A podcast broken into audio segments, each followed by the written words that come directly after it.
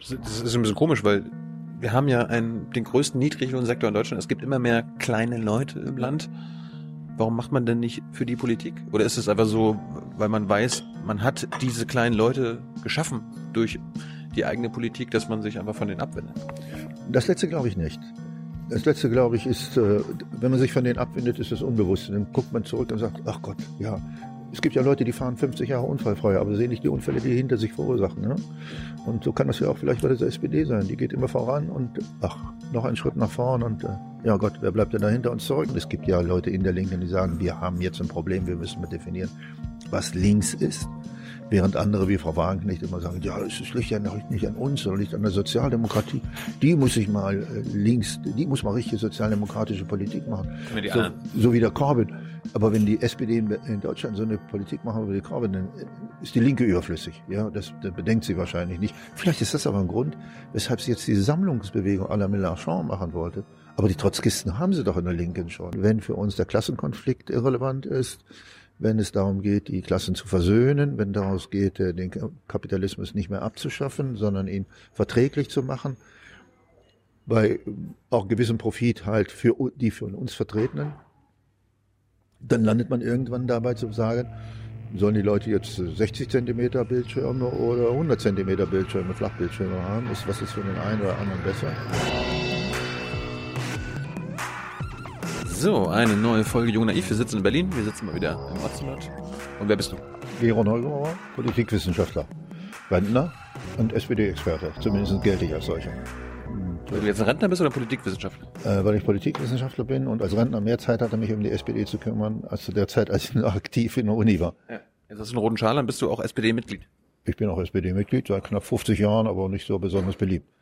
Habe eigentlich auch keine SPD-Karriere gemacht, sondern nur Gewerkschaftsarbeit. Liebe Hörer, hier sind Thilo und Tyler. Jung und Naiv gibt es ja nur durch eure Unterstützung. Hier gibt es keine Werbung, höchstens für uns selbst. Aber wie ihr uns unterstützen könnt oder sogar Produzenten werdet, erfahrt ihr in der Podcast-Beschreibung. Zum Beispiel per PayPal oder Überweisung. Und jetzt geht's weiter.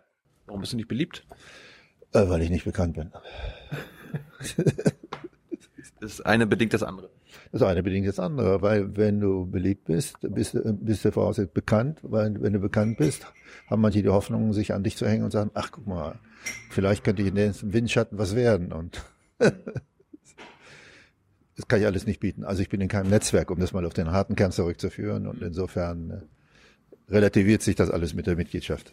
Jetzt ist ja, jetzt ist ja 2018 50 Jahre die 68er Bewegung. Wenn du sagst, du bist seit 50 Jahren in der SPD, bist du in der 68er Zeit in die SPD eingetreten? Ich bin in der 68er Zeit eingetreten, 1. Juni, aber ich bin eigentlich 65er. Meine Politisierung beginnt 65, als damals der Rektor der Universität Hahn dem Erich Kubi nicht erlauben wollte, zum 20. Jahrestag Ende des Weltkriegs aufzutreten und zu lesen. Und dann haben wir uns ein bisschen, äh, heute würde man sagen, radikalisiert, empört, protestiert, das OSI besetzt, zugemacht. Manche Professoren haben sich gefreut, da konnten sie zum Tennis spielen gehen. Andere haben gedacht, Mann, was ist das denn? Das kennen wir doch von den Nazis her. Und äh, ja, in der Bandbreite bewegte sich damals so die Diskussion. Insofern bin ich aber 65er und 68er. Na gut, da war ich eher Mitläufer. Warum bist du in die SPD eingetreten? Gab es nicht eine andere Möglichkeit? Nee, die, viele in der Zeit sind komischerweise in die FDP eingetreten, manche in die CDU. Ich bin in die SPD eingetreten, weil ich A, familiäre Beziehungen hatte zu Sozialdemokraten, B, weil mir der Aspekt Gerechtigkeit damals der wichtigste erschien.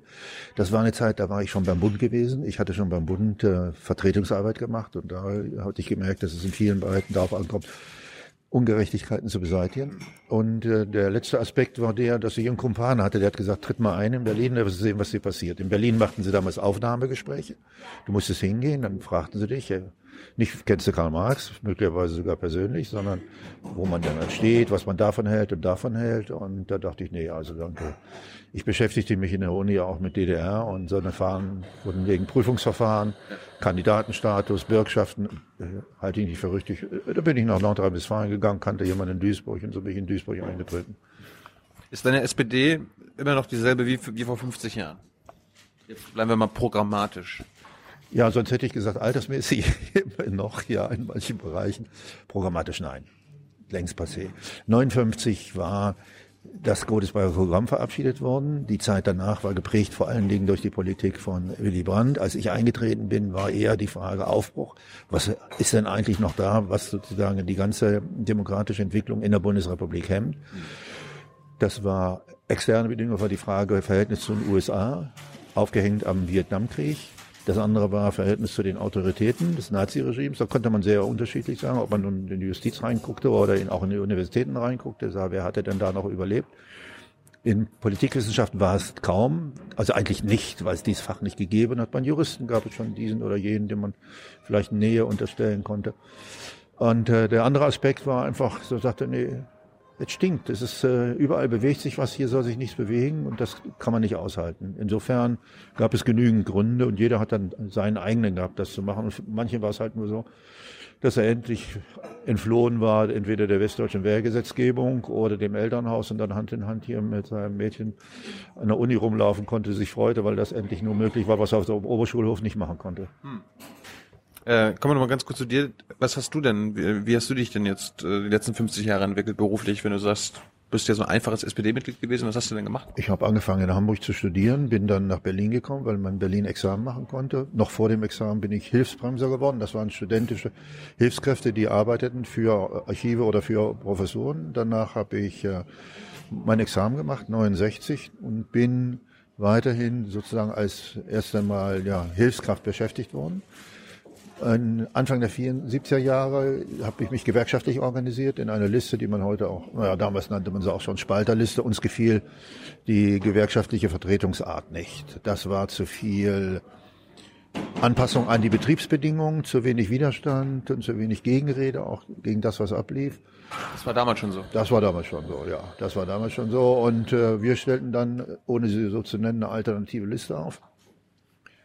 Die wurde erfolgreich gewählt. Ich kam in den Personalrat, war eine Zeit lang im Personalrat, machte dann Hochschulpolitik.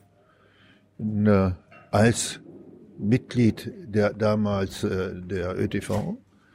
Äh, so war es auf der einen Seite. Ich wurde dann, nachdem ich äh, fertig war mit, dem, mit der Personalratsarbeit und eine Zeit lang ein paar Monate arbeitslos, bin ich dann wissenschaftlicher Angestellter geworden. Und das blieb ich dann auch bis äh, ja, bis September 2006. Da wurde ich dann 65 Jahre alt und äh, oder war ich dann 65 Jahre alt vollendet und dann scheidet man ja aus aus dem öffentlichen Dienst. Und also ich bin, habe mich nicht habilitiert. Ich bin kein Professor geworden. Wolltest du das nicht? Hm, meine Mutter hätte sehr gefreut, ja, aber äh, ich wollte es nicht. Nein. Warum? A, hatte ich zu dem Zeitpunkt, wo das möglich gewesen wäre, relativ leicht so eine Habilarbeit zu schreiben. Ich hatte schon ein Manuskript von 800 Seiten. Das äh, fand ich aber dann langweilig. Äh, aber ich hatte zu dem Zeitpunkt gesagt, ich mache lieber hochschulpolitische Arbeit, das interessierte mich mehr. Und äh, dann habe ich gedacht, was soll ich dann auch? Ich sah die ganzen Kollegen, die habilitiert waren und dann nicht berufen wurden. Die saßen dann mit 40, 42 Jahren da, hatten ein Haus, hatten eine Wohnung oder eine Wohnung gekauft, hatten eine Frau und ein oder zwei Kinder und dann waren sie am Ende ihrer Karrieren angelangt. Und das hat mir, das war für mich nichts. Da habe ich gesagt, okay, dann machst du lieber Angestellter, zumal die Universität seinerzeit ohnehin die Insel der Seelen war. Also da gab es kein Problem, dass man auf irgendjemand Rücksicht nehmen musste. Du hast entweder die Veranstaltung, die du machen solltest, oder du hattest die Öffnungszeichen von Archiven oder deine Besprechungszeiten und ansonsten warst du relativ frei. Und äh, diese Situation konnte man ausnutzen, indem man publizierte, indem man Vorträge hielt, Studenten oder eben Informationen für die Medien aufbereitete. Also es gab eine ganze Reihe von Möglichkeiten. Mhm. Und ich saß in einem Forschungsinstitut. Das hieß, wir sammelten Material, wir werteten sie aus, diese Zeitschriften und die anderen Materialien. Wir machten sie zugänglich für Studierende, für Hochschullehrer, für die Öffentlichkeit, soweit sich dafür interessierte. Ja, und das reichte dann auch. Da war genug dann zu machen. Ja. Wozu hast du denn geforscht? Ich nehme nur einen Schluck. Ja. Zur DDR. Das hatte ein bisschen was zu tun damit, dass ich bis 1957 selbst in der DDR gelebt hatte. Allerdings war ich in die DDR gekommen am Ende des Krieges auf der Flucht der damaligen. Also ich komme aus den sogenannten zeitweilig deutsch besetzten polnischen Westgebieten, der Gegend von Posen und äh, aus familiären Gründen sind wir dann erstmal im Ostharz hängen geblieben. Ich habe äh, bis 1957 zuletzt die Schule in Quedlinburg besucht und dann ist, weil der Rest der Familie schon im Bundesgebiet war, Äh, dann ist, sind mein Bruder und ich auch noch gegangen und da waren wir Ende. Hm. Ich hatte noch Beziehungen. Ich konnte Russisch. Es gab da Quellen, die sollten auf Russisch ausgewertet werden. Und der Hochschullehrer suchte jemanden, der sozusagen der geeignet war, ihm Quellen auszuwählen und dem er nicht jede Abkürzung erklären musste. Na ja, das konnte ich. Also fing ich an, in DDR-Gebiet zu arbeiten. Mein äh, Gebiet war vor allen Dingen Staatsapparat, Partei, Militär, Massenorganisation und Gewerkschaften vor allen Dingen. Und da gab es genügend zu tun. Du hast einmal im Jahr hast du dann einen Besuch von irgendeiner Tagung gehabt, bist dann hingefahren, hast ein Referat gehalten oder zugehört, wie andere Referate gehalten hast, hast was publiziert, vor allem für so eine Art Handbuch, Lexikon. Und du konntest, wenn du wolltest, da auch, äh, naja, versuchen, zum Beispiel, ich habe das dann auch gemacht, zu promovieren mit dem DDR-Thema und äh, dann doch vielleicht irgendwo anders einen besser bezahlten Job zu kriegen. Nur wer zu seiner Zeit aus Westberlin wegging, der war doof. Ja, konnte man gar nicht anders sagen. Also in den 17, 80er Jahren ging man nicht aus Westberlin weg, selbst wenn dann manches vielleicht anödete. Aber das war, das war eine Zeit, wo man sagen konnte, hier kannst du dich entfalten. Ja. Und äh, manche von den Kolleginnen und Kollegen haben dann gesagt, okay, wir haben jetzt äh, nach 1989, 90 neue Zeiten. Für mich bedeutet der Wegfall des Forschungsgegenstands der Wegfall des Arbeitsgebiets. Ich kam in den neuen Bereich, durfte mir aber noch aussuchen, was ich machte. Und ich gesagt, okay, da ich während der Umbruchzeit genügend Leute kennengelernt hatte, die jetzt unter den SPD-Gründern waren und die die SPD mit aufgebaut haben und äh, durch die, sagen wir, politischen Beziehungen, die schon in Westberlin bestanden, zu, zu Ostberliner Einrichtungen und Leuten, sagte, oh gut, dann kümmere ich mich jetzt um die ostdeutschen Parteien, insbesondere um die Nachfolgepartei der SED. Das war ja sozusagen die Fortsetzung meines alten Forschungsgebietes, wenn auch äh, in der Regel neue Leute auftraten und äh, eben um die Sozialdemokratie. Ja, und dann bin ich auf dieser Spur gefahren, gefahren und geblieben mit Lehrveranstaltungen, mit Publikationen, mit Vorträgen und ähnlichen Sachen mehr. Gut, also ein richtiger Fachidiot. Ne? Bevor, bevor, bevor wir zu der heutigen SPD und den Linken und äh, keine Ahnung Sammelbewegungen kommen, hast du denn das Ende der SPD äh, voraussehen können durch deine deine Arbeit oder warst du denn genauso überrascht wie die meisten Ost- und Westdeutschen? Ich hatte Kontakte in die SED, aber nicht zu leitenden Führungsleuten, sondern eher zu Mitgliedern oder so auf dem ehrenamtlichen Sektor. Wir waren alle der übereinstimmenden Auffassung, dass es nicht so weitergehen könnte, dass eine Öffnung stattfinden müsste. Wir haben aber nicht gedacht, dass es zusammenbricht.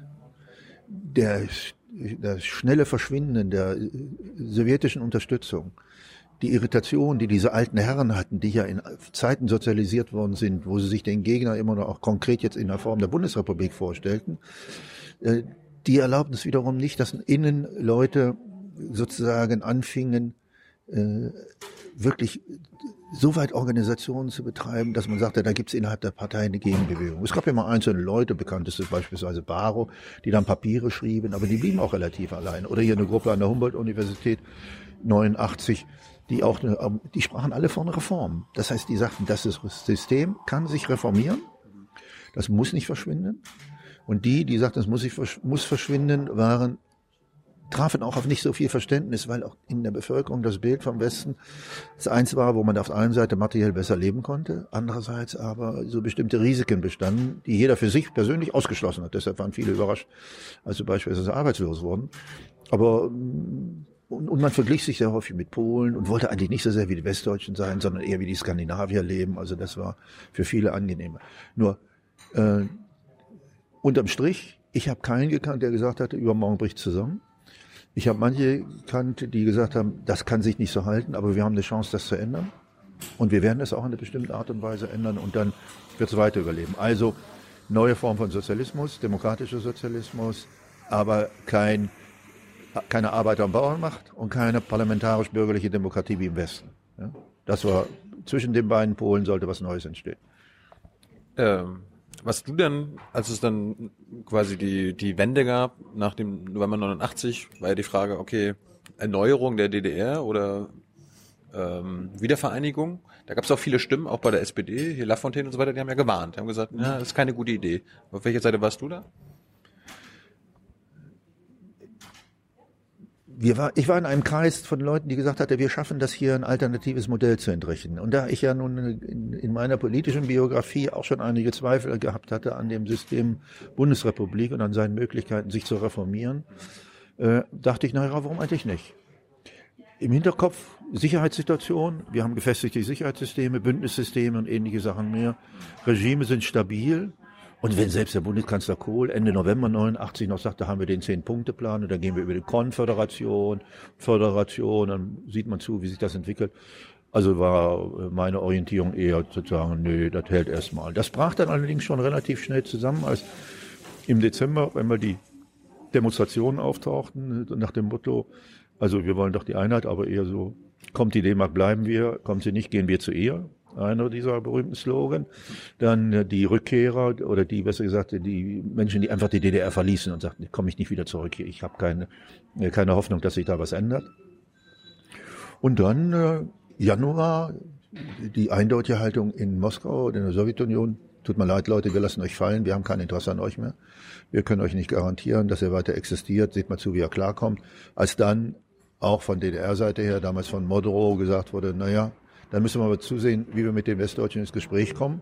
Und das ist der Moment gewesen, von dem man heute sagt, da hat dann Helmut Kohl den Mantel der Geschichte ergriffen, sich mit Gorbatschow getroffen und dann vereinbart, also es gibt weder Konföderation noch Föderation, sondern wir gehen auf eine Einheit zu. Und dann folgten alle anderen Schritte, die sich daraus ergaben. Zum Beispiel, dass man gesagt hat, okay, wir veranstalten Wahlen, März 1980, äh, 1990, pardon, 8, 13 oder 18, was soll ich sagen, bewusst, im März jedenfalls. Ja. Dann äh, ein neues Parlament mit einer demokratischen Legitimation, danach neue Regierung, auch eine große Koalition, CDU, demokratische Aufbruch drin, und äh, Frau Merkel und äh, SPD. Und äh, auf diese Art und Weise, ja, wo, dann gab es äh, Vertrag Wirtschafts- und Währungsunion, Einführung der DDR, der D-Mark in der DDR. Und in der Folge, äh, so entweder nach dem Motto, rette sich wer kann, Betriebsdirektoren, die sagten, oh, wie bringen wir unser Betrieb unter? Leute, die sagten, Mann, Gott, jetzt hau ich ab, bevor ich Chance habe. Andere, die sagten, oh, ich tausche schnell noch Geld um. Also es ist ein Chaos, bis dann eben im äh, Oktober Länderwahlen waren, dann äh, und die DDR, Länder der, der Bundesrepublik beitraten. Ja, und dann hatten wir im Dezember die ersten Bundestagswahlen und da zeigte sich dann das, was an äh, reformerischen Impulsen in der DDR vorhanden waren und das schon bei der Volkskammerwahl im März Bürgerbewegung beispielsweise nicht genügend Unterstützung aus der Bevölkerung hatte. Das fand diese Unterstützung dann auch nicht auf der gesamtdeutschen Ebene. Die Grünen sind ja 1990 beispielsweise die westdeutschen Grünen gar nicht im Bundestag gekommen, weil sie bei 4,9 Prozent hängen blieben. Und wenn wir nicht ein gespaltenes Wahlgebiet hatten, wo fünf Prozent auf beiden Seiten gegolten hätten, dann wären nicht mal die ostdeutsche Bürgerbewegten ins Parlament gekommen. So waren die wenigsten drinnen als ein Anker bis dann. Und die haben ja auch erst noch fusioniert 93 mit den Grünen, während die anderen Parteien alle im Laufe des Jahres 1990 bereits ihre Bündnisse geschlossen haben. Wahlbündnisse oder dann Parteiverschmelzung. Also insofern ist das alles holter die Polter passiert und insofern ist von dem, was in der DDR an emanzipatorischen politischen Überlegungen war, also auf diesem weder die bürgerlich-parlamentarische Republik noch den Arbeiterbauernstand sehr schnell beerdigt worden. Was auch dazu geführt hat, dass in den Parteien manche Leute dann eben verschwunden sind und gesagt haben, nee, mache ich nicht mehr mit, mach ich, interessiert mich nicht und geht raus. Ne? Das DDR-System ist zusammengebrochen. Du hast ja gerade das, BR, äh, das System der Bundesrepublik angesprochen. Äh, wie, wie stabil ist das denn? Also jetzt heutzutage. Stehen wir auch schon vor Zusammenbruch oder äh, sind wir so stabil wie nie?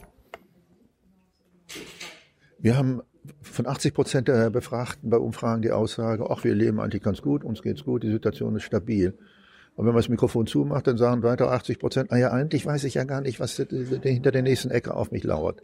Herausforderung der Globalisierung, das wird nicht immer so genannt.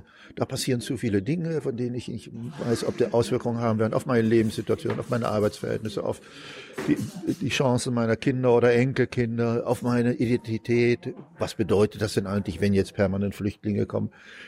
Das heißt, wir haben eine Situation, in der die Zweifel an einer soliden Fortdauer der gegenwärtigen Verhältnisse zunehmen, in der einige Leute sagen, Globalisierung, komm her, nehme ich doch glatt bei meinem Bildungsstand, bei meiner Ausbildung, meinen Fremdsprachenkenntnissen, bin gereist, also was soll ich damit?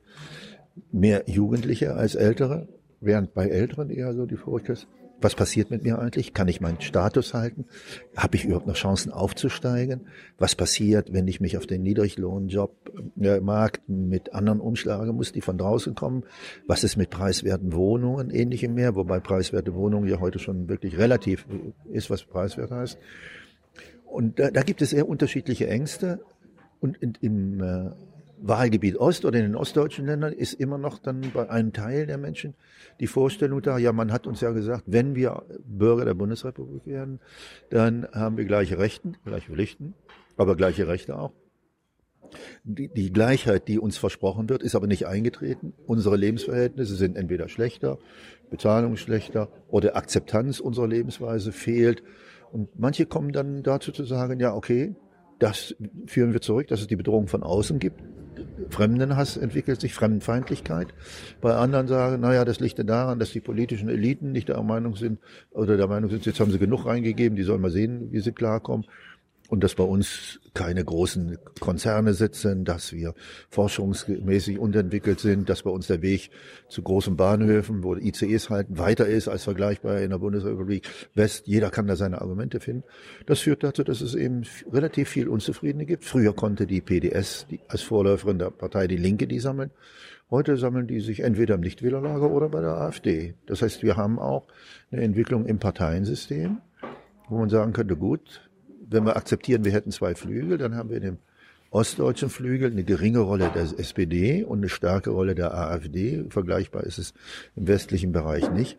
Aber das heißt, es gibt eine Instabilität im, Parteiensystem, es gibt eine Instabilität in den Gefühlen vieler Leute über ihre Zukunft und es gibt in der Perspektive möglicherweise auch äh, vor dem Hintergrund, dass ökonomische Verhältnisse lange gut gehen können, aber nicht notwendigerweise dauernd gut gehen können, die Furcht, dass die wirtschaftliche Entwicklung und damit auch die soziale Entwicklung nicht so verlaufen wird, wie es in der Gegenwart ist. Ja, und dann entstehen bestimmte Befürchtungen, die sich halt dann unter anderem auch ausdrücken, ja, darin, dass äh, manche Parteien dann Zulauf gewinnen und manche, wie die SPD, an Zulauf verlieren, weil sie nicht in der Lage sind, politische Konzepte vorzulegen, die als Alternative beispielsweise politische Angebote enthalten, wie denn unter zukünftigen Bedingungen Gerechtigkeit, soziale Sicherheit und auch Identität gewahrt werden kann, mit welchen Personen man antritt, welche politischen alternativen Angebote man macht, welche Machtperspektive man auch Hinsicht auf ein anderes Lager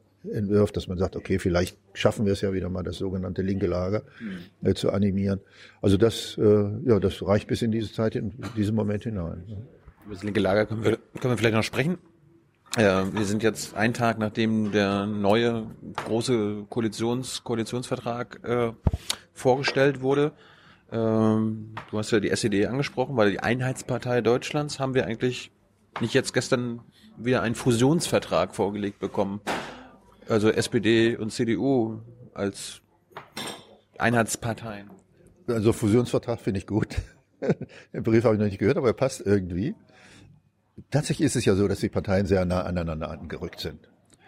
Und äh, die Scherze, die gemacht werden, Frau Merkel könnte ja einen Antrag stellen, der SPD überzutreten, kann man umkehren. Herr Gabriel könnte auch einen Antrag stellen, in die CDU einzutreten. So viele Differenzen sind da nicht mehr. Und nicht nur, was man auch visuell gesehen hat, wie man eng aneinander rücken, sondern dass bei diesen Verhandlungen ja schon um bestimmte Kleinigkeiten gerungen worden ist, um sich als Alternative darzustellen, zeigt ja, wie nah sie sich eigentlich gewesen sind. Also was hier da ja aber die Fusion nicht stattfindet, es gibt einige Flügel in der Union, die sich bei der Sozialdemokratie nicht wiederfinden oder nur sozusagen so schwach, dass vielleicht nur aus einem, einer Feder bestehen. Und umgekehrt gibt es äh, Ideen und Vorschläge und Personen in der Sozialdemokratie, die sich bei den Christdemokraten überhaupt nicht wohlfühlen würden und bei der CSU erst recht nicht. Mal abgesehen von Sozialinteressierten, die könnten komischerweise in der CSU und auch vielleicht beim Arbeitnehmerflügel der CDU eine Heimat finden.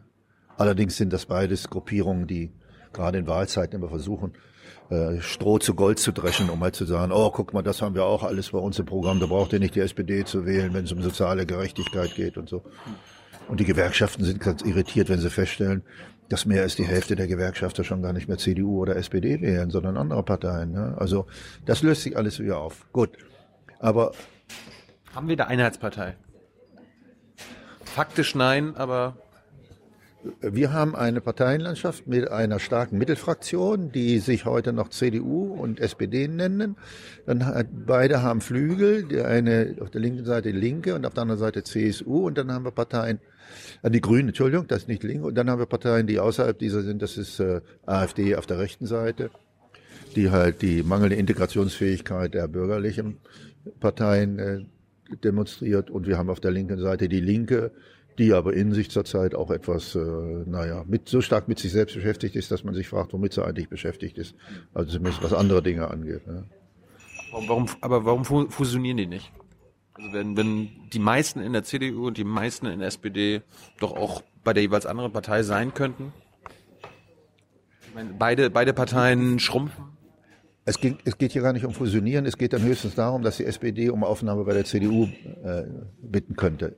Wir haben eine Entwicklung im Parteiensystem Deutschlands, da haben wir eine Dominanz der Union. Es gibt so eine sogenannte strukturelle Asymmetrie. Dreimal ist sie durchbrochen worden durch Wahlerfolge der SPD 1972, 1998, ja und dann 2002 nochmal, aber ganz knapp. Aber wenn man sagt, mit wirklich politischen Umbrüchen, dann ist es der 72er Wahlsieg von Brandt und der 78er Wahlsieg von Schröder, an die sich auch äh, politische Projekte geknüpft haben, damals Entspannungspolitik, lang, langfristig auch gesehen, andere Sicherheitskonstruktionen in Europa ohne Wiedervereinigung und bei Schröder eben äh, die Anpassung der SPD an die Bedürfnisse der, dann nennen wir es mal kapitalistischen Entwicklung das heißt, die Beseitigung bestimmter Vorbehalte, die noch bestanden haben, was Finanzierung, Sozialstand oder ähnliches angeht oder Regulierung auf dem Arbeitsmarkt oder Steuerpolitik. Beides mit Langzeitwirkungen, die aber der, zuerst der Sozialdemokratie zugute gekommen sind und zum zweiten Mal der klassischen Sozialdemokratie nicht mehr. Nur, in den letzten 15 Jahren kann man sehen, dass die Sozialdemokratie, die früher in einigen gesellschaftlichen Gruppen stärkste Partei war, zum Beispiel bei den Arbeitnehmern oder in bestimmten Kreisen Arbeitnehmern oder auch im Bildungsbürgertum, diese Position längst verloren hat. Sie hat sie entweder verloren an die CDU oder sie hat sie an die Grünen verloren oder auch in bestimmten Bereich, einem bestimmten Bereich von sozusagen intellektuellen Anhänger, was man Bildungseliten nennt, an die Linke. Und zwar an die neue Linke, nicht an die alte, an die neue Linke. Und äh, das heißt, die Parität ist überhaupt nicht mehr so, dass man sagen kann, hier trifft sich 50, 50 Prozent. Das Wahlergebnis sagt ja auch schon 30 zu 20 Prozent, grob formuliert. Und äh, wenn man die Verteilung der Ressourcen im Land anguckt, könnte man sagen, oh ja, okay, guck mal an, wie viele sozialdemokratische Ministerpräsidenten es gibt. Mehr als CDU-Ministerpräsidenten. Da ist irgendwie noch äh, eine Parität vorhanden. Aber wenn man im Bund guckt und sieht, wie die Stimmen verteilt werden, dann muss man sagen, wir haben seit der Bundestagswahl 2013 einen Gang nach rechts. Damals hatten wir auch eine leichte nominelle Mehrheit für Rot-Rot-Grün. Die ist seitdem verschwunden, nie wieder aufgetaucht. Es gab eine Landtagswahl, nämlich die letzte Landtagswahl in Niedersachsen, bei der es eine Mehrheit gab für eine sozialdemokratische Partei. Aber die Koalition, die formiert wurde, war dann wieder eine große Koalition. Das heißt, da ist äh, auf dieser Ebene passiert diese Fusion permanent. Und weil die Differenzen so gering sind, und weil auch das Bemühen der Sozialdemokratie in den letzten Jahren gering war, sich als Alternative zur Union darzustellen, haben wir eine Situation, wo man sagen kann, die sehen sich eigentlich in vielen so ähnlich. Manche prüfen dann Programm und sagen, also 70 Prozent sind fast identisch, andere kommen zu Ergebnis 50 Prozent. Ich bin eher an einer 70 Prozent Theorie. Und warum schmeißen die nicht zusammen? Naja, möglicherweise, weil sie sich nicht da einigen können, wer dann welche Position einnimmt. Oder möglicherweise, weil dann doch Reste aufstehen, wie gegenwärtig bei den Jusos oder bei den demokratischen Linken oder auch in der CDU, aber lange nicht so vehement, die dann sagen, nein, nein, wir haben ja eine Identität, was man dann heute gerne als Markenkern kennzeichnet. Und die Identität besteht eben daraus, dass wir eine konservative Wurzel sind. Ja gut, dann kommt Frau Merkel und sagt, ja, ich bin mal sozial, mal liberal, mal konservativ. Christlich hat sie noch nicht erwähnt. Und bei der Sozialdemokratie stehen dann manche Leute auf und sagen, ja, wir hier, wir haben aber das und jenes vor. Und wenn du dir anschaust, wie wirksam das ist, wo sind die Leute vertreten, in welchen Positionen, im Präsidium, im Parteivorstand, welche Funktionen haben die Institute, die so am Rand gegründet werden, um Crossover-Projekte zu machen, also Fühler in die anderen Linken reinzustecken, Brückenköpfe zu bilden. Dann sagst du, es ist kläglich, ja, es ist kärglich. Also in den Medien sind die Abweicher stets stärker als in Wirklichkeit in der Partei. Aber das hat natürlich auch damit zu tun, dass die Medien da über Berichteswertes berichten müssen. Was sollen sie über Langweile berichten? Das interessiert ja nicht so sehr über komplizierte inhaltliche Fragen. Und insofern denke ich mir, ist, äh, sind die Kerne relativ weit identisch. Aber es wird noch nicht diese große Volkspartei geben. Höchstens ein paar Abspaltungsprozesse. Wenn jetzt die CSU sagt, wir brauchen sowas wie eine konservative Revolution, deutet sich eine Spaltung im Parteiensystem an. Dann, wenn die SPD sagt, wir nehmen das als Chance, uns, um, um uns links stärker zu profilieren. Wir sehen, dass die Linke zurzeit Schwierigkeiten hat, sich über beispielsweise Flüchtlingsfrage einig zu werden, sich zu identifizieren. Es gibt ja Leute in der Linken, die sagen, wir haben jetzt ein Problem, wir müssen mal definieren, was links ist. Während andere wie Frau Wagenknecht immer sagen, ja, es liegt ja nicht an uns, sondern liegt an der Sozialdemokratie. Die muss sich mal äh, links, die muss mal richtige sozialdemokratische Politik machen. So, so, wie der Corbyn. Aber wenn die SPD in, in, Deutschland so eine Politik machen wie die Corbyn, dann äh, ist die Linke überflüssig. Ja, das, das bedenkt sie wahrscheinlich nicht. Vielleicht ist das aber ein Grund, weshalb sie jetzt diese Sammlungsbewegung à la Mélenchon machen wollte. Aber die Trotzkisten haben sie doch in der Linken schon. Also verstehe ich nicht. Insofern ist die Linke natürlich auch eine kleine Sammlungsbewegung. Daher sind ehemalige linke Gewerkschafter, linke Sozialdemokraten, linke Grüne, umherschweifende Haschrebellen und was der Teufel alles drin. Ne? Also und Seminaristen, na natürlich und klassische DKP-Leute auch und neue Linke, die mit denen gar nichts mehr zu tun haben wollen, die manchmal auch von der Abneigung gegen die SPD getrieben werden oder gegen die Grünen. Aber die Schwierigkeit, sich da zu einigen, vielleicht will man der ausweichen, der man sagt, wir machen vieles, aber vielleicht ist das auch bei der Familie Lafontaine, dass sie sagen, unsere Chancen in der Linken sind inzwischen genauso gut oder schlecht wie außerhalb der Linken und deshalb versuchen wir eine Perspektive außerhalb. Zur linken Sammelbewegung kommen wir gleich noch später. Ich wollte mal bei der SPD bleiben. Du kennst die SPD, ja. Wie, wie ist denn die Struktur? Ich meine, es wird jetzt gefeiert, dass irgendwie 20, 30.000 neue äh, Mitglieder da sind, meistens sogar anscheinend offenbar junge Leute. Wie ist denn so die Struktur in der Partei? Sind ist da so die Hälfte unter 50 oder wie, wie, wie ist das? Entschuldige, dass ich ins Wort gefallen bin. Also, es sind schon, es treten einige ein. Ungefähr 5% äh, sind neue Mitglieder des gegenwärtigen Stands. Aber da sind auch Leute zwischen 40 und 60 dabei, auch ältere. Es sind Leute dabei, die sagen, ich trete ein, um für die GroKo zu stimmen und nicht gegen die GroKo. Insofern hat die Initiative der Jusos schon was gebracht, es hat eine Mobilisierung gebracht. Die Zahl ist auch jetzt bei 464.743 gelandet. Vielleicht jetzt sogar 44 oder 45, aber ist egal, jedenfalls in diesem Bereich.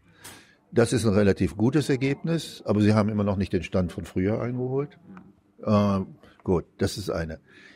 Dadurch, dass eine starke Mittelgruppe eintritt, verändert sich ein bisschen das Altersgefüge. Durchschnittsalter der SPD ist zurzeit 60 Jahre und ein Monat. Ja, und die größte Gruppe, der größte Zuwachs in der Gruppe der über 70-Jährigen gewesen.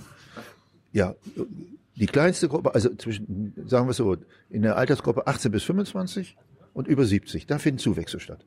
Durch die Neuantritte und durch das Schieben, durch das Älterwerden der Mitglieder und dadurch, dass halt die Mitglieder, die bei der letzten Zählung noch in der 65er-Gruppe waren, jetzt in die 70er-Gruppe reingekommen sind und ähnliche Sachen mehr. Und der Mittelbau nimmt ab. Also ein Mittelbau, wo die Aktiven äh, sein könnten, die 40 bis 16-Jährigen, der nimmt ab. Was wir auch wissen ist, dass die Zahl derer, die als Arbeiter sich haben registrieren lassen, inzwischen so bei rund 10 Prozent liegt.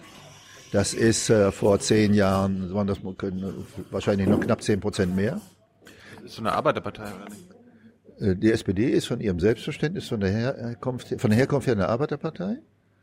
Äh, es ist keiner mehr in der SPD, der sagt, dass sie eine Arbeiterpartei ist. Das wäre auch geschummelt. Weil ein, die Linke kann sagen, wir bei uns sind mehr Arbeiter, prozentual gewesen. Absolut sind immer noch mehr in der Sozialdemokratie.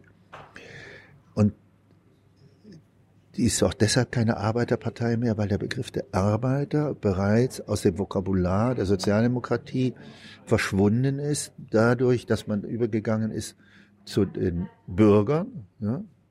Die, die SPD ist eine Partei ja, des Volkes, Volkspartei. Das Volk besteht nicht aus Arbeitern. Und wenn er nicht aus Arbeitern besteht, ist die, wenn die, dann muss er andere Sachen machen. Also pflegt man dann zu sagen, nein, bei uns sind die Bürger, Bürgerinnen und Bürger, Männer und Frauen, Angestellte, Arbeiter, die Mitte der Arbeitsgesellschaft. Die Mitte der Arbeitsgesellschaft besteht nicht aus handarbeitenden Proletariern. Die besteht aus Fachkräften im Dienstleistungsbereich, in den letzten Jahren zunehmend Dienstleister, die auf relativ niedrigem Niveau existieren, die vielleicht weil sie die Beiträge nicht zahlen wollen, in die Partei reingehen, die andere Formen von politischer Betätigung für wichtiger erachten, Projektarbeit oder in Bewegung sich engagieren oder eben mal auf diese Demo gehen oder jene oder halt Aktivitäten im Netz entfalten. Und äh, das Gros der Funktionäre, die Mehrzahl der Funktionäre und auch der Abgeordneten stammen nicht mehr aus der Arbeiterklasse. Die soziale Herkunft ist Bürgertum, Unter- Mittelschicht, mittlere Mittelschicht. Das heißt, in der SPD sind die Sensoren in den, flapsig formuliert, Unterleib der deutschen Gesellschaft gekappt worden. Vor zehn Jahren konnte man noch sagen, dass in, bei, in der Gruppe derer, die ihre Situation als prekär empfanden, weil sie keine Lebensplanung hatten, weil sie wussten, ich kriege jetzt wieder einen Job oder wie lange behalte ich meinen Job, werde ich bezahlt oder nicht, was passiert meine Situation, die gingen großenteils nach SPD wählen. Also die größte Gruppe derer da, die ging nach SPD wählen. Aber heute gehen die meistens rechts wählen oder ganz links, links immer weniger, was die Linke beklagt, aber die gehen jetzt eben rechts wählen oder gar nicht mehr, weil sie gesagt haben, wir sind abgehängt. Es gibt Untersuchungen in großen Städten nach den Wohngebieten und je höher die Durchschnittseinkommen, je höher die Bildungsstandard, umso höher die Wahlbeteiligung und umso geringer auch die Berücksichtigung sozialer Schichten und Gruppen, die eben in dem unteren Bereich der deutschen Gesellschaft sind. Und wenn die Partei SPD den Kontakt zu diesen Gruppen verliert, wenn die nicht mehr in die Lage versetzt werden, ihre Interessen einzubringen in den politischen Prozess, weil die Parteien ja eigentlich Organisationen sind, die Interessen von Bürgern aufgreifen, repräsentieren, in den politischen Prozess einbringen und deshalb ja auch äh, Personal wählen, an Wahlen teilnehmen und ähnliches mehr, dann muss man sich fragen, wie wollen sie dann als Arbeiterpartei bezeichnet werden? Gut, also ich meine, es wird vielleicht irgendeiner vom Tisch aufstehen und sagen, ich bin aus einer Arbeiterpartei und dann kriegt er vielleicht einen Hiccup oder so und dann sagt man, du doch schon lange nicht mehr oder so. Also das ist, es gibt sie noch. Sie werden die Arbeiter wählen noch die SPD. Das ist unbestreitbar. Auch Angestellte, auch mit dem formal gesehen niedrigen oder mittleren Bildungsabschluss.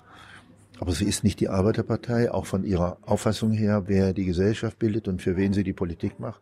Und der kleine Mann und die kleine Frau sind keine geeigneten Ersatzfiguren für das, was der SPD da verloren gegangen ist. Auch was vor allen Dingen ihre Stammwählerschaft auszeichnet. Das ist ein bisschen komisch, weil wir haben ja einen, den größten Niedriglohnsektor in Deutschland. Es gibt immer mehr kleine Leute im Land. Warum macht man denn nicht für die Politik? Oder ist es einfach so, weil man weiß, man hat diese kleinen Leute geschaffen durch die eigene Politik, dass man sich einfach von denen abwendet? Das letzte glaube ich nicht. Das letzte, glaube ich, ist, äh, wenn man sich von denen abwendet, ist das unbewusst. Dann guckt man zurück und sagt, ach Gott, ja, es gibt ja Leute, die fahren 50 Jahre unfallfrei, aber sehen nicht die Unfälle, die hinter sich verursachen. Ne? Und so kann das ja auch vielleicht bei der SPD sein. Die geht immer voran und ach, noch einen Schritt nach vorn und äh, ja Gott, wer bleibt denn da hinter uns zurück? Also das ist ja nicht un, unbekannt. Das ist ja, die Konservativen in der Union schreien ja ähnlich. Bei denen bezieht sich nicht auf soziale Gruppen, sondern auf ideologische Gruppierungen. Ich denke, das war früher eher eine Folge, dass die SPD gesagt hat, wir sind die Partei des gesellschaftlichen Fortschritts. Wir unterstützen damit auch jene, die den Fortschritt vorantreiben. Wir sind die Partei derer, die durch den ökonomischen Fortschritt profit, davon profitieren, und zwar nicht die in der Masse davon profitieren. Dazu hat man dann auch die nationalen Instrumente. Das typische, eins der typischen Kennzeichen für die deutsche Sozialdemokratie war ja immer, dass unter ihren Zielen war auch für bessere Einkünfte zu sorgen. Ja, also Mitbestimmung und Einkommenspolitik zu machen, das ist auch der, oder besser gesagt, das ist die Verbindung gewesen, die eigentlich die stabile Beziehung zwischen Gewerkschaften und SPD garantierte.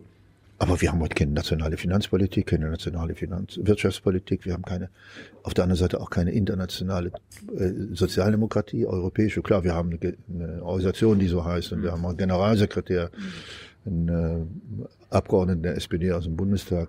Aber wir haben keine abgestimmte sozialdemokratische Politik in den Ländern der Europäischen Union.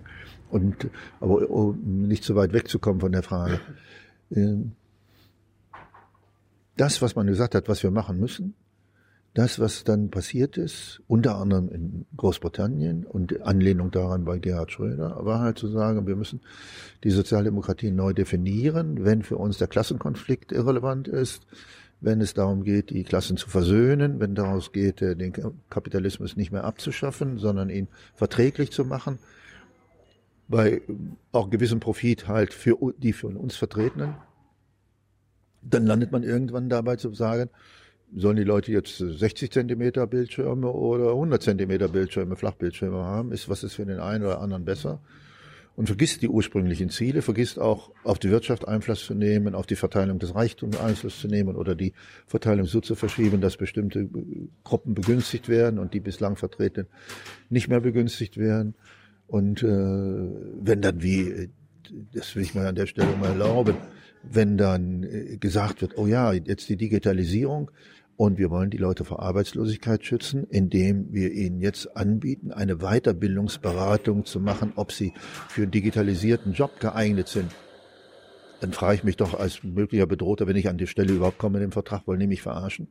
Ja, weil der Berufswechsel, das sehen wir ja durch vergangene Aktivitäten aus den letzten 20 Jahren, die Angebote der Arbeitsämter oder Agenturen, eine Jobumschulung, dreimal zum Bürokaufmann, einmal dann vielleicht noch auf einer Insel und zweimal unter widrigen Wetterbedingungen, dass das auch nichts bringt, weil diese nach, nicht nachgefragt werden. Also grob formuliert und etwas schlicht und holzschnittartig, äh, die Sozialdemokratie hat einen Teil ihrer Wurzeln vergessen, hat äh, das, was die Interessen dieser Gruppen sind, spiegelt sich in ihrer Politik nicht wieder. Es gibt äh, die Sensoren nicht mehr und äh, die kommen auch nur zu in Wahlkampfzeiten beispielsweise. Wenn man sich daran erinnert, da draußen gibt es ja ein Wahlvolk, an dem wir denken müssen. Aber wie man dann auftritt, welche Sprache man benutzt, wie man kommuniziert, das führt dann eher dazu, dass Begriffe, die mal positiv besetzt waren, wie Reform, von vielen dann so verstanden werden, Reform, ich halt, leg lieber die Hand auf meine Taschen, da wollen sie mir sowieso nur Geld rausziehen. Was habe ich denn davon? Und andere sagen, wenn nicht eine grundsätzliche Umgestaltung stattfindet, mache ich da sowieso nicht mit. Kann man ja nicht glauben, dass was passiert. Und Dritte wiederum sagen, kennen wir alles schon, haben wir alles schon, was soll mich da noch engagieren, mir ist das egal.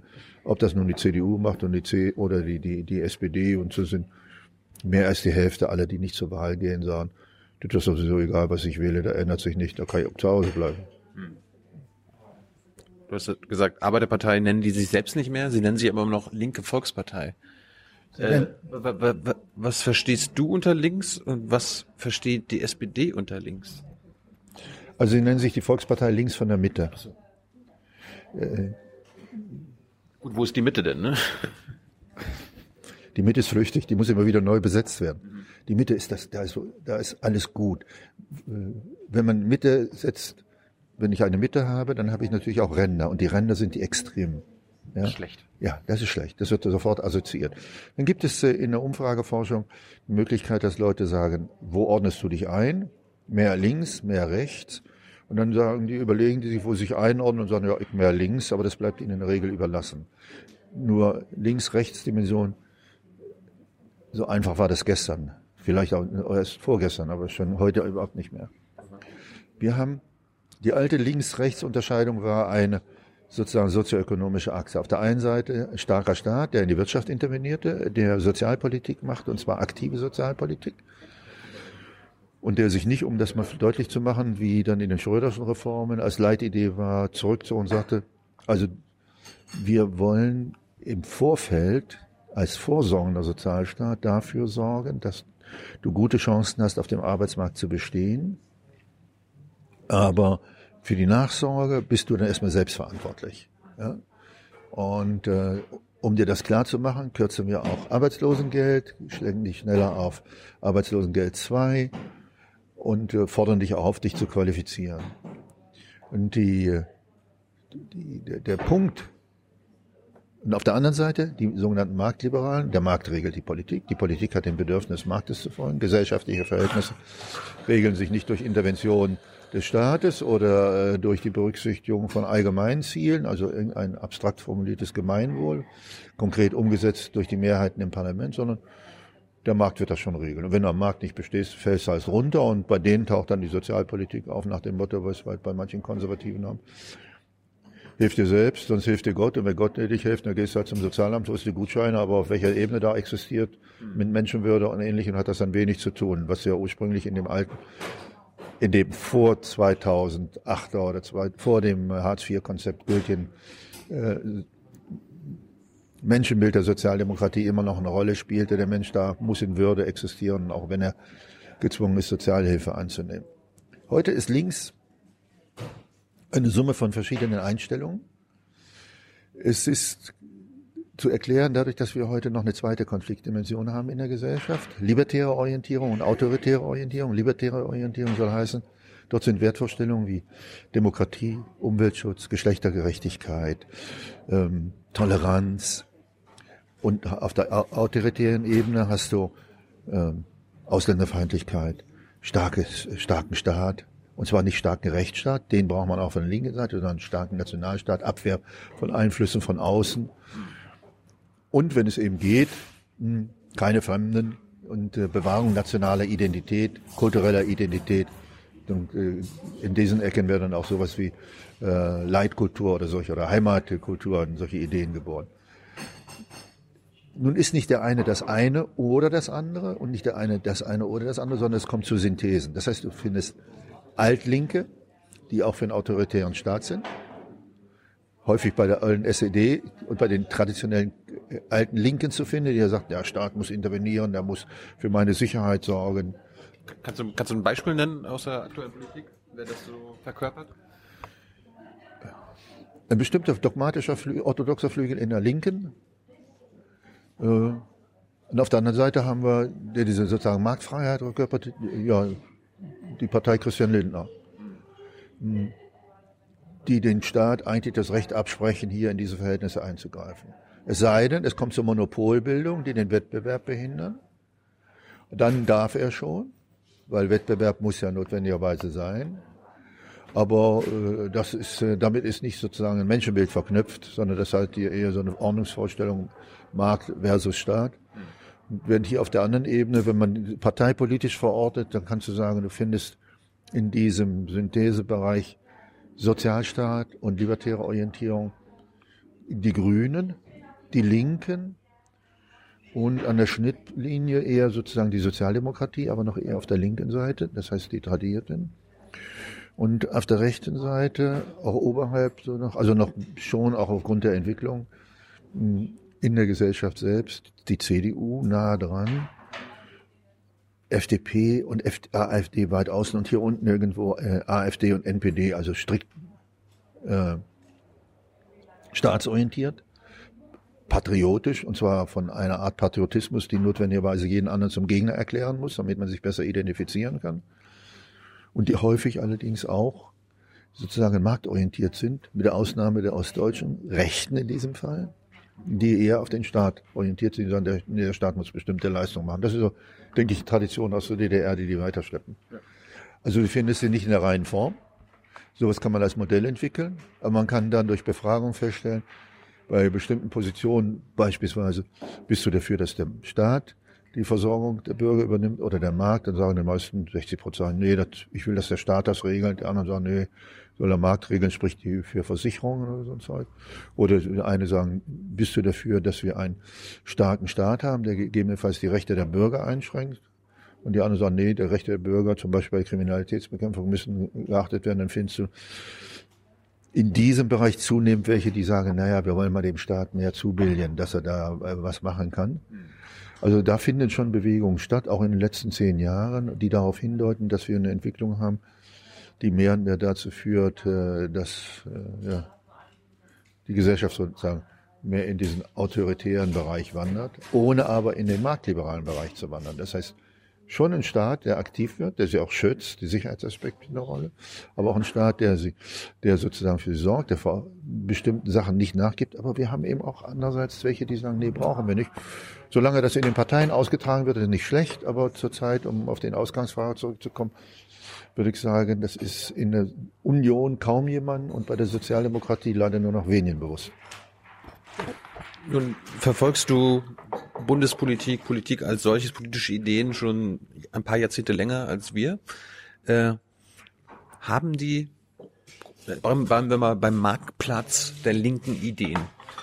Äh, bietet der, dieser Marktplatz schon seit Jahrzehnten immer die gleichen Sachen an? Weil ich habe jetzt als, ich als Thilo habe das Gefühl, dass auf, auf dem Marktplatz der linken Politik, der linken Ideen, äh, es kaum neue Ideen gibt. Also ich habe das Gefühl, dass klar, links von der SPD gibt es dann die Linkspartei und die Grünen, aber da gibt's ja keine neuen linken Ideen. Also da höre ich dann, wenn dann altlinke Ideen quasi, da kommen Lösungskonzepte, die meisten, die meisten Diagnosen, wie es, äh, was das Problem ist, da kann man ja, kann man ja mitgehen. Da hat ja selbst die AfD manchmal äh, eine richtige Diagnose, aber die äh, Lösungsvorschläge bei der AfD, die kannst du ja eh schon vergessen, aber auch bei den Linken, bei den mhm. Grünen, das hört sich eher nach äh, Lösungen aus dem 20. Jahrhundert an. Dabei haben wir doch jetzt ganz andere Herausforderungen. Wo bleiben neue linke Ideen? Und das bedingungslose Grundeinkommen, das sind ja keine neuen linken Ideen. Wo sind die neuen linken Ideen? Also es ist relativ Neues in dem äh, sozusagen Fundus der linken Ideen ist die Frage Menschenrechte, Bürgerrechte. Das war das, früher nicht, oder? Das war früher nicht so. Nein. Menschenrechte als links, ach, überhaupt nicht. Was, ja, ja, im Ernst. Nein. Das geht. Es gab sowas wie Bürgerrechte, aber das entsprach einem liberalen Verständnis, dem tradierten politischen Liberalismus, den es nicht mehr gibt. Ja. ja. Das ist ein, in, das ist aufgetaucht in den Kanon schon seit einigen Jahrzehnten, aber es ist neu, im Kontext neu, weil die, die alte Linke, und damit kannst du jeden alten Linken ärgern, den du sagst, ihr seid ja nur daran interessiert, dass der Staat interveniert in die Wirtschaft und die Ziele der Wirtschaft bestimmt. Und der Rest interessiert euch gar nicht. Ob da also nun, äh, ja, Arbeitsverhältnis schon, aber ob da nun Unterdrückung stattfindet von, oder sagt, ihr grenzt euch ab gegenüber anderen Völkern oder so. Auch in der DDR war der Internationalismus weitgehend aufgesetzt, weitgehend, ja. Ähm, in diesen Kanon gehören äh, Geschlechterrechte, das ist auch neu, gab jetzt früher auch nicht. Feminismus als Bewegung, ja, individuell, nicht so organisiert, dass man sagen konnte, das gehört in den linken Kanon. Ob es heute in den linken Kanon gehört, würde man nur sagen können, wenn es überhaupt mit Menschenrechten zu tun hat. Ausbau der Demokratie gehört auch, ja, also die, die, nicht die, mal die Frage, ist, wie bauen wir die parlamentarische Demokratie aus? Wie verschaffen wir dem Parlament mehr Rechte? Wie verschaffen wir dem Volk mehr Rechte durch Volksabstimmung, Volksentscheid und ähnliche Sachen mehr? Das ist peu à peu in diesen Kanon der Linken eingerückt. Aber auf die Gegenwart bezogen zu sagen, okay, was bedeutet eigentlich Digitalisierung für die Linke? Wer beherrscht eigentlich bestimmte Märkte? Mit welchen Instrumenten? Äh, ja, finde ich nichts. Ja? Und äh, das ist auch etwas, was man an diesen, an den Koalitionsvertrag oder an dieses äh, Abkommen anlegen kann. Wenn ich sage, okay, ich nehme hier einzelne Politikfelder raus, dann sage ich, ja, bei dem, die müssen jetzt 0,3 Prozent weniger zahlen und die 0,4 Prozent mehr kriegen jetzt mehr und da habe ich ein Versprechen für das Jahr 2019 und die dürfen mal das und das machen. Dann frage ich mich aber, aber eigentlich wäre es doch an der Zeit zu sagen, wenn ich sozialdemokratische Politik mache und ich habe als sozialdemokratische Politik immer bestimmte Werteorientierungen, dann gucke ich doch mal nach, was bedeutet denn Gerechtigkeit in den einzelnen Politikfeldern? Steuerpolitik, Bildungspolitik, Familienpolitik, beispielsweise, ja, oder auch Wohnungsbau und solche Sachen. Ja. Oder ich gucke, wenn ich die Herausforderung der Globalisierung sehe, Veränderung der Arbeitsmärkte, Veränderung Wirtschaftsstrukturen, was bedeutet es eigentlich dann für die heimische Industrie, nationale Industrie? Oder wenn ich sehe, wie verändert sich Sicherheitsarchitektur durch Flüchtlingsbewegungen, durchaus durch Kriege, äh, sozusagen in den Randgebieten Europas, finde ich alles nicht. Ja? Und in, insofern ist heute die Frage manchmal gar nicht so sehr Frage links oder rechts, sondern erst einmal, welches Problem taucht denn auf und welche Möglichkeiten gibt es zu lösen? Und danach, wenn man bei diesen Möglichkeiten sortiert, anfangen zu sagen, was ist für mich da maßgeblich? Will ich eine autoritäre Lösung haben? indem ich sage, der Staat regelt die Flüchtlingspolitik. Wir machen Integration, indem wir allen Leuten eine Heimatkultur überstülpen oder eine Leitkultur überstülpen und die, die nicht darunter passen, die kommen halt so nach dem Aschelputtel-Prinzip ja, ins Köpfchen.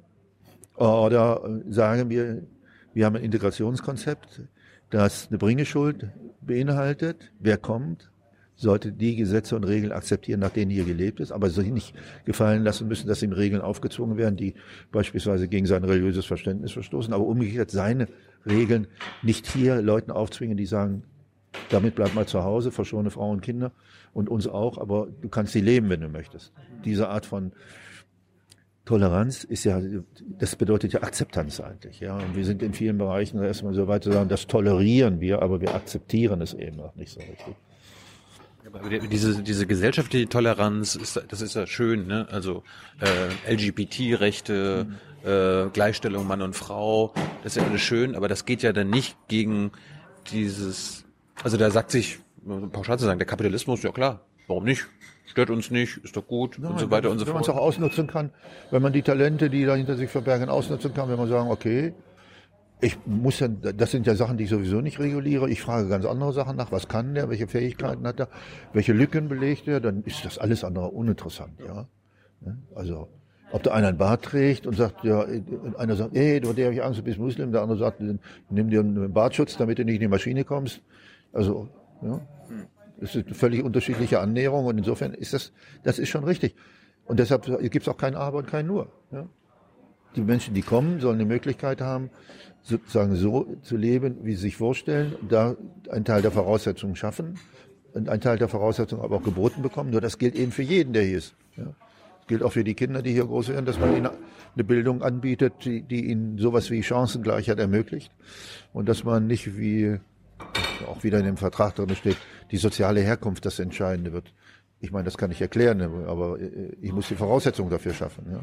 Also um es mal so zu sagen, jeder braucht bestimmte Güter, man kann die Freiheitsgüter nennen, man kann die Lebensgüter nennen, um sich zu verwirklichen in einer Gesellschaft wie der Hiesien, die ja offiziell viele Möglichkeiten bietet. Aber man kann nicht mit Menschenbildern rankommen, die sagen, das erlauben wir dir nicht, das erlauben wir dir nicht. Und das geht manche, und manches kann man dann nach links, rechts einsortieren.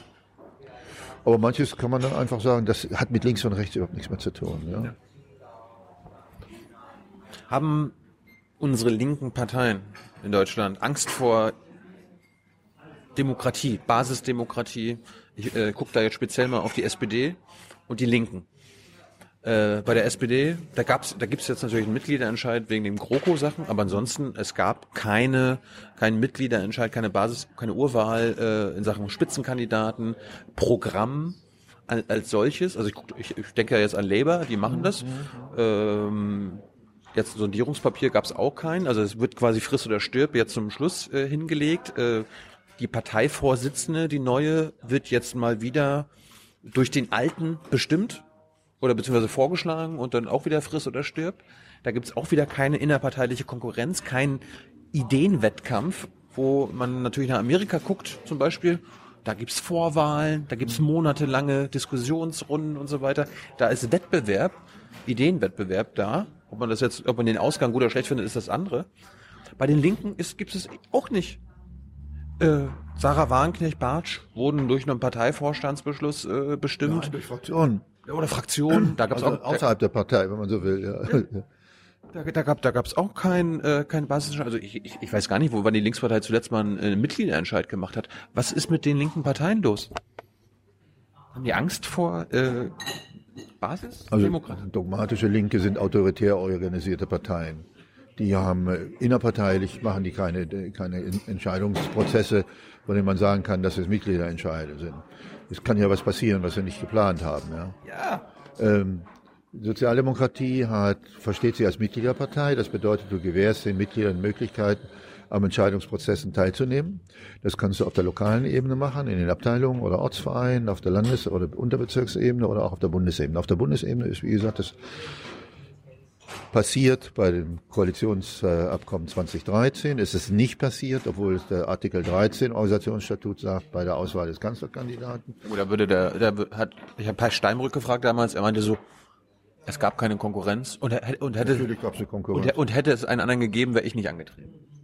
Und das hätte wahrscheinlich Martin Schulz jetzt auch gesagt. Ja, also, ich hätte jetzt, ich wäre jetzt nicht gegen Sigmar angetreten. Das, das hat ja auch Scholz auch gesagt. Scholz und Schulz haben beide gesagt solange Gabriel sich nicht erklärt, dass er nicht will, treten wir auch nicht an. Die Einzelnen. Äh, Warum machen die das nicht? Gabriel hatte ja Zeit gesagt, ja, da kenne ich die Nahles und den Scholz und die Schulz, die können das alle machen. Und die Nahles war die Einzige, die klug war, um zu schweigen. Die beiden haben gesagt, ja, solange der nicht macht, mache ich es nicht. Damit haben sie aber nur gesagt, mach's ja nicht mehr, mache ich es.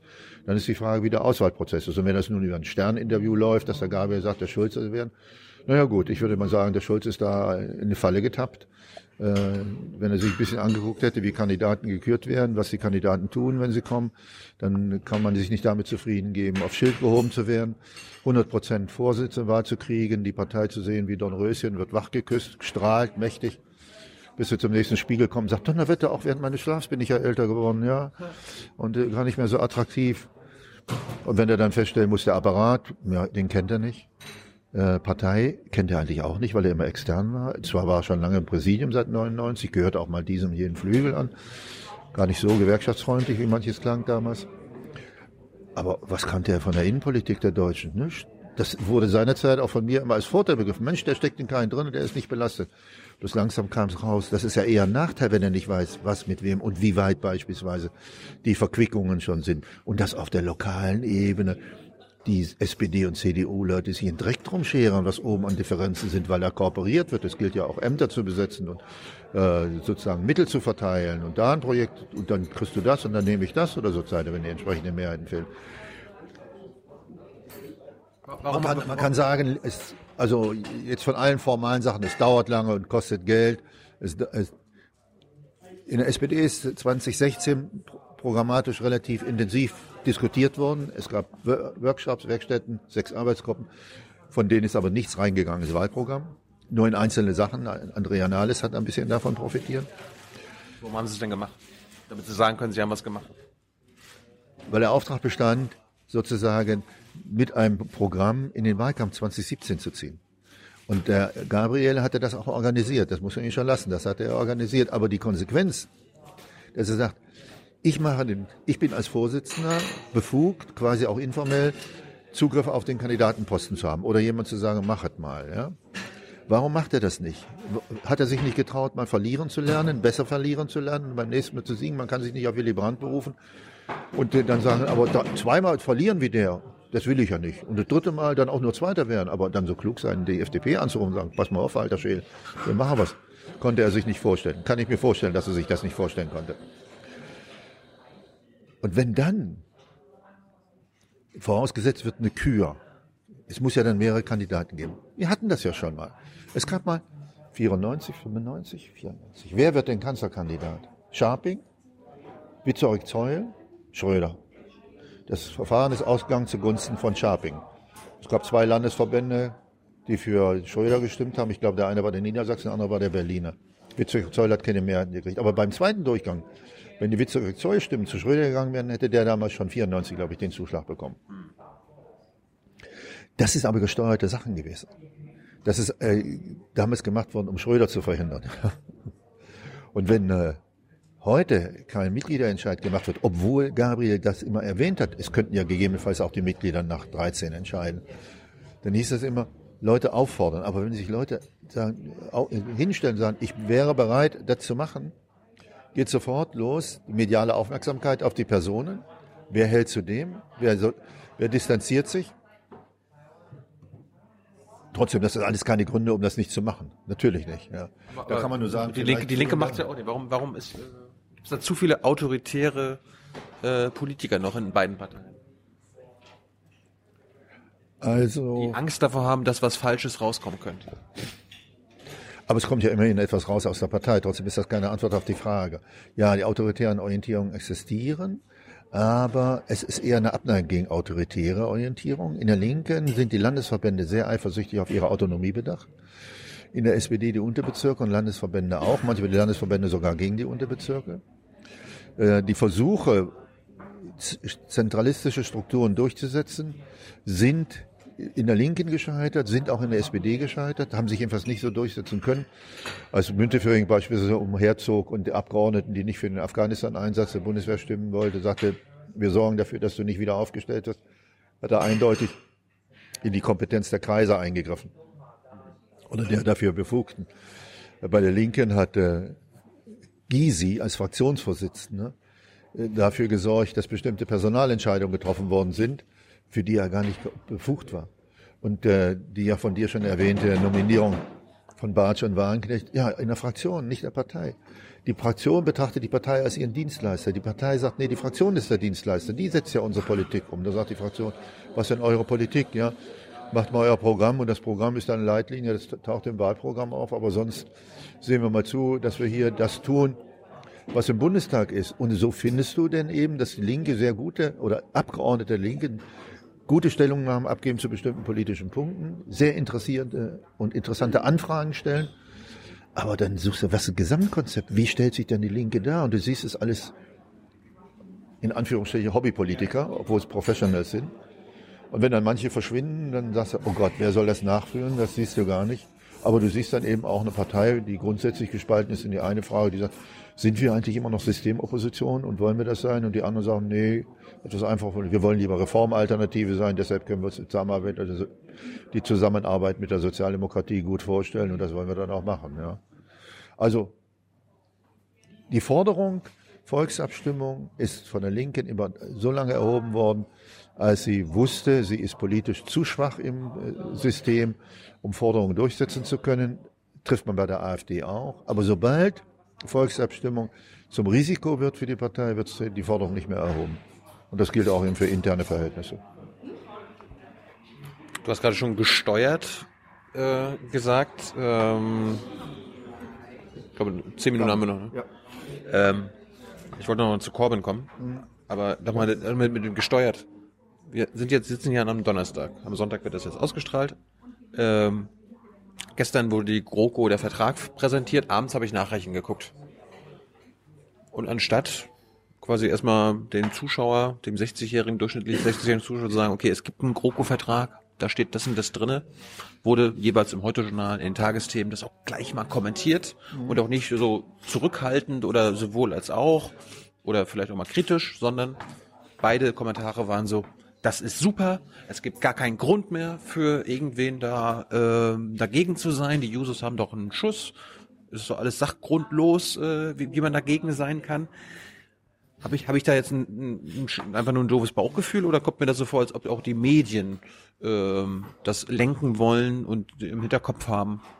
Naja, also die meisten SPDler sind ja alt, das heißt, die gucken uns auch zu. Und wenn wir denen sagen, Gero, als altes SPD-Mitglied, da steht was Gutes drin, brauchst dich nicht mit beschäftigen, glaub uns mal, es ist super.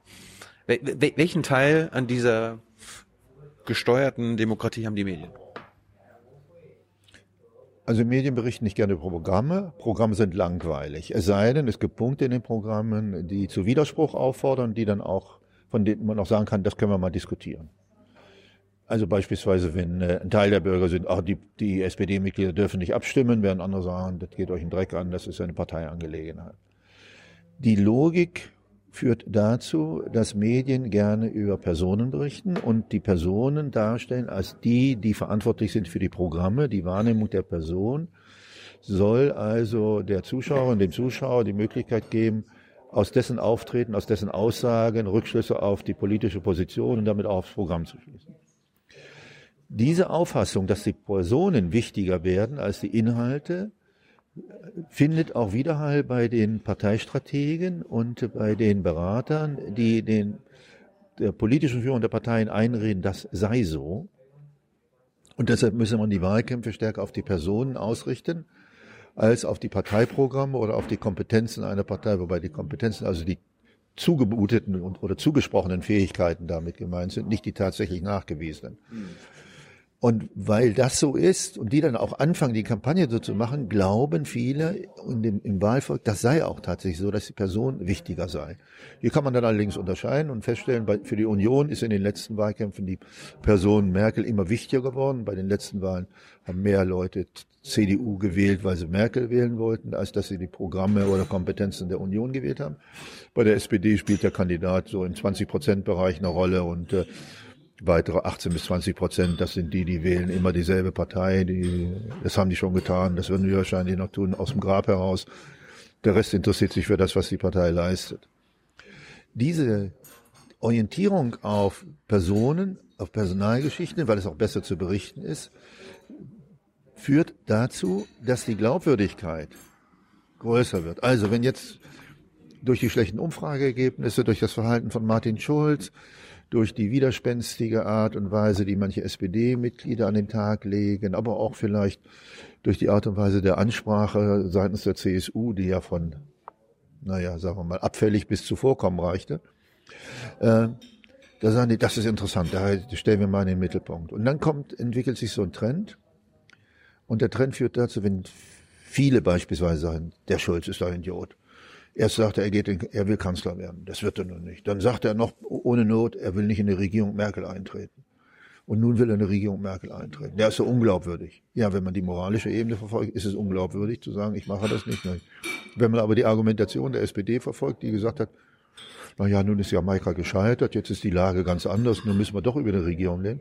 Was ist denn anders gewesen? Sie haben weiter 20,5 Prozent gehabt.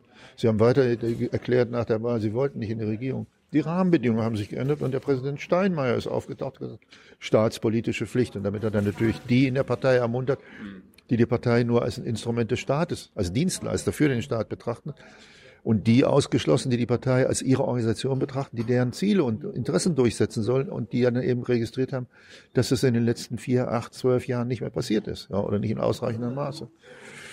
Und dann spitzt sich das immer mehr zu und dann werden die Zahlen nach vorne getragen, so viel in der Umfrage und so viel abgenommen und der hat nur 17 und der hat 14, der hat 19 Prozent, ohne zu wissen, wie diese Zahlen eigentlich zustande kommen und dass man da immer gehörig misstrauisch sein sollte.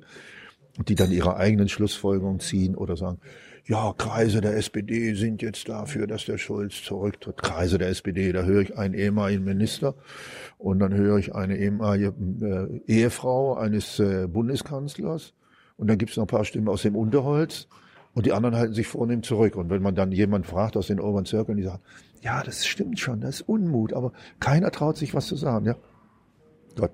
Und das ist ja interessant, wenn dann die Medien sagen, dann übernehmen wir die Stelle der, dessen, der da offen auf einmal über Verhältnisse redet, die vielleicht noch nicht so offen sind, aber man kann sie antreiben. Kurz und knapp gesagt. Aber es stört, stört dich nicht, wenn äh, ARD und ZDF einhellig sagen, wie toll der GroKo-Vertrag ist und da äh, quasi den SPD-Mitgliedern noch nicht, also das, die kommentieren das nicht, das ist ein Appell an die Menschen dazu zu stimmen. Das sind 19 Kapitel mit 56 Unterabschnitten auf 177 ohne Titelblatt, mit Titelblatt 178 Seiten. Die, Genosse, das lesen die wenigsten. Die Genossen oder Genossen werden sagen, ich kicke mal im Inhaltsverzeichnis, ach, da steht was über Senioren, da lese ich mal nach. Oder da steht was über Bildung, dann lese ich mal danach. Der Rest interessiert ihn nicht. Ja. ja. Jemand, der um 12.15 Uhr wurde der Entwurf rausgegeben, der mir um 13 Uhr erzählen will, dass er es alles schon gelesen hat, dem kann ich sagen, okay, du hast vielleicht das dasselbe gemacht wie ich, du hast ein paar Wörter durchgejagt durch die Suchmaschine und hast gefunden, dass über Sicherheit und Frieden viel steht, aber Ungleichheit nur zweimal was und das sich ausschließlich auf Europa bezieht, aber nicht auf Deutschland bezieht, obwohl es ja auch notwendig wäre, dann kann ich noch, dann kann ich vielleicht ein paar abfällige Bemerkungen darüber machen, ja? aber ich kann noch keinen Gesamtkommentar absehen. Und wenn ich mir die Parteien angucke und sage, die sind sowieso so eng beieinander, dass sich bemühen, nun die Hoheit über die Definition zu kriegen, was damit gemeint ist und wer gewonnen hat und so ein Zeug, dann ist das wirklich mutig, äh, sowas zu machen. Aber es gibt auch einen bestimmten Frust. Und der Frust heißt, jetzt hat die Merkel uns schon die erste Regierung versaut. Und wenn jetzt die sozialdemokratischen Mitglieder die zweite auch noch versauen, dann haben wir immer dieselbe Headline, immer dieselbe Nachricht vorne.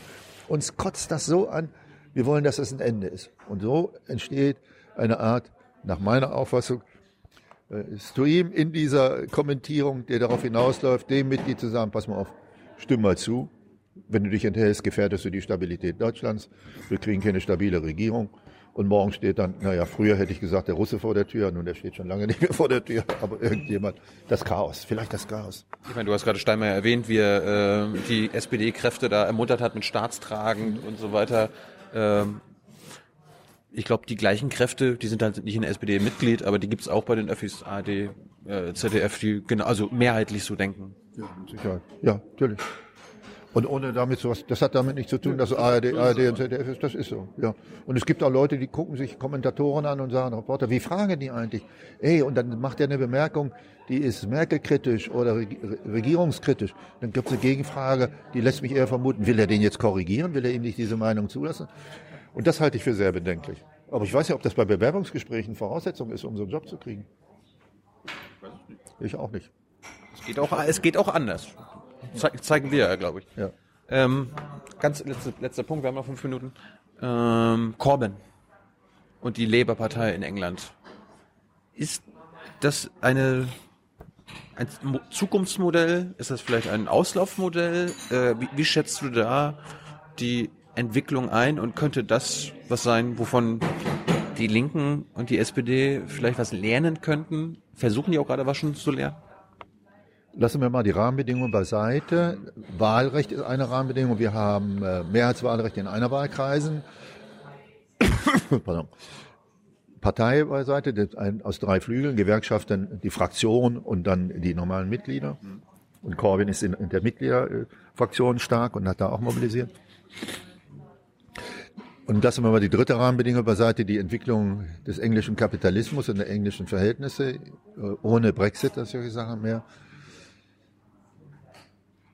dann äh, halte ich die Möglichkeit, die Corbynschen Mechanismen der Mobilisierung hier zu übernehmen oder auch die von Bernie Sanders nicht für ausgeschlossen, aber nicht für so erfolgreich. Hm, jetzt äh, gebe ich erstmal zu, dass ich in manchen Sachen nicht so viel weiß, wie ich glaubte oder behauptet zu wissen. Es fängt an, glaube ich, bei politischer Bildung bei der Bereitschaft, sich in Parteien zu engagieren, wenn auch die gegenwärtige Kampagne da sagt, das ist vielleicht eine Möglichkeit. Auch bei der Frage, welche Rolle spielt denn eigentlich, wie werden wir konfrontiert mit den Ergebnissen einer Wirtschaftsordnung, die sehr viel schärfer auf Klassengegensätze und Ungleichheit setzt in England, als bei uns der Fall ist, noch der Fall ist. Das heißt, die gegenwärtigen Verhältnisse erachte ich nicht für ausreichend, um hier schon so eine Mobilisierung zu erzeugen. Äh, völlig ungeachtet der, der, wenn man sieht in Frankreich, die sozialistische Bewegung bricht zusammen. Da taucht zwar dann irgendeine Leuchtfigur auf, aber wenn die anfängt, sich zu entblättern, stellen wir fest, na gut, das ist ein Sozialliberaler, aber eher an der Ökonomie interessierter und kein Sozialdemokrat in dem Sinne, dass er sagt, ja, wir müssen sozusagen Mitbestimmung ermöglichen, mehr Kritik, mehr Kritik an der Wirtschaftsordnung möglich machen und da Veränderungen herbeiführen. Also man kann von Corwin schwärmen, aber ihn auf die deutschen Verhältnisse zu übertragen, halte ich für relativ problematisch. Es muss aber dazu führen, dass die Parteien, insbesondere die linke Parteien, sich fragen, und nicht die eine die andere fragt, ob sie es macht, ob das Instrumentarium an Mobilisierung, das sie ausnutzen, ausreicht, um die Mobilisierung zu erreichen, die sie eigentlich haben wollen. Sprich, dass sie sagen, es entstehen Bewegungen außerhalb der Parteien.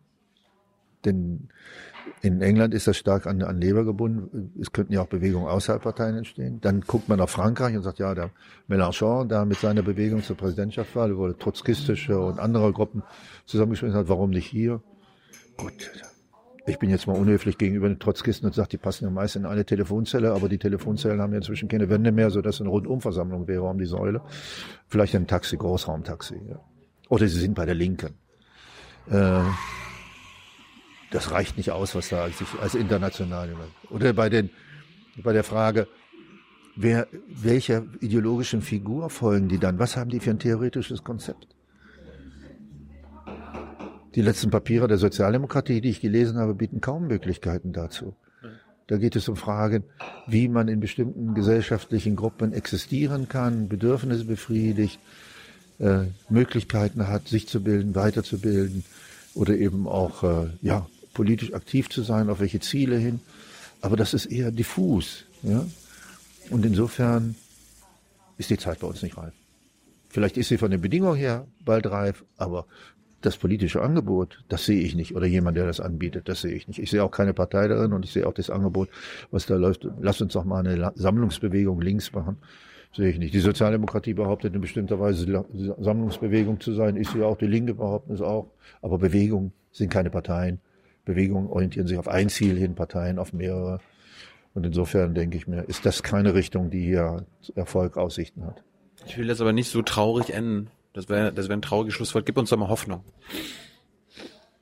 Also in Sachen bin, äh, bin, SPD bin, und Links. Ich bin in politischen Verhältnissen sozialisiert worden, die mich veranlassen zu sagen, nach jetzt bin ich mal ein bisschen ähm, dogmatisch, historische Methode angewendet heißt, ich gucke auf die Entwicklung der Bundesrepublik zurück und sage, bestimmten Zeitpunkt hätte es die Möglichkeit gegeben, auch zum Beispiel 1990, eine Diskussion über neue Verfassung, da hätte man verschiedene Sachen machen können, ist aber gekippt worden. Oder im Zusammenhang ja mit Parteientwicklung, als Aufbruch aus der SPD mit mehr SG und Linke, was ist da gleich wieder eingefangen worden aus persönlichen Interessen von Akteuren. Wer Lafontaine einlädt, weiß, dass er sich dann nicht mehr so weit entfalten kann. Das müsste er zumindest wissen. Insofern bin ich befangen, ja.